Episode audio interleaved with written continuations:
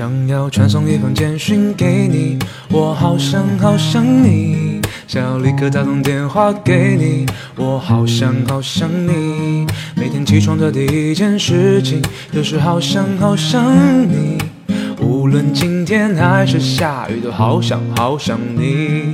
每次当我一说，Hello，大家好，我是鹏鹏。今天呢，和大家来聊一聊之前我们提过的薄荷的另外一种精油，跟它同类的，当然了，有一些不同的地方。呃，之前我们提的是娇样薄荷，那么今天我们要提的呢是绿薄荷。绿薄荷呢是一种多年生植物。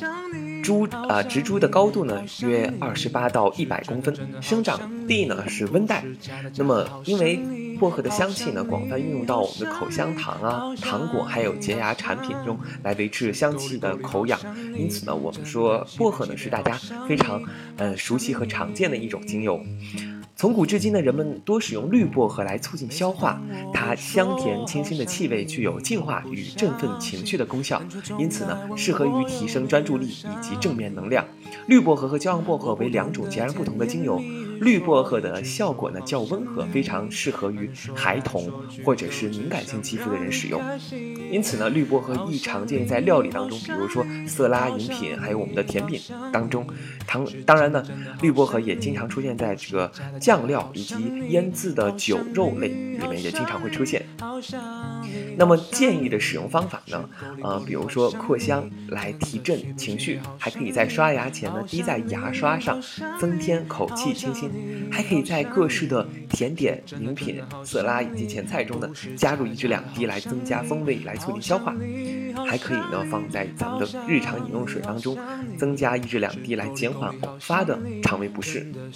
还有使用方法呢，呃，比如说我们要扩香的时候呢，可以将呃它放入这个香薰居中，倒入三至四滴。与它搭配最好的呢，就是应该是柑橘类的精油，也就是野菊都可以。那么内服的话呢，一般是以一百二十毫升的水来稀释即可。外用的时候呢，于患部涂抹一至两滴，或者是用 doTERRA 的分流椰子油来稀释使用，呃，降低皮肤的过敏性。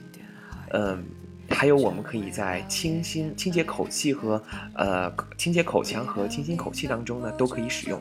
当然，呃，也不能够排除绿薄荷可能会对皮肤造成一些过敏，所以应当呢放置远离孩童，还有我们怀孕、哺乳以及接受治疗的人呢，要先咨询医师再使用，避免接触眼睛、内耳和敏感部位。希望大家呢都能喜欢绿薄荷。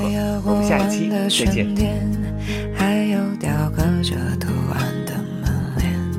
窄窄的、长长的过道两边。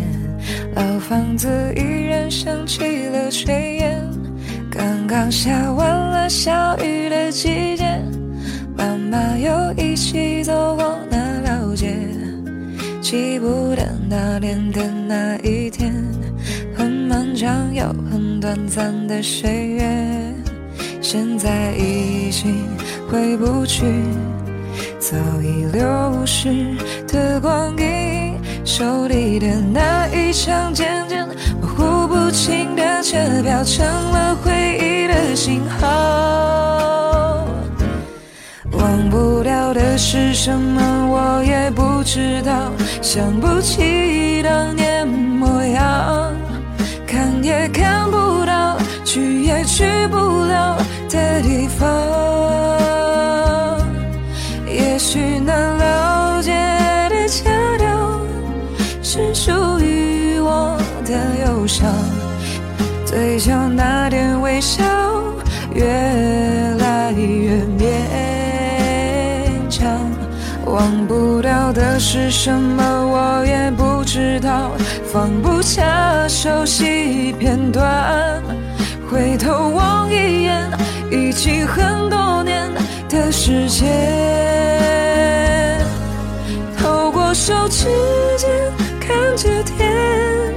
我又回到那老街，靠在你们身边，渐行渐。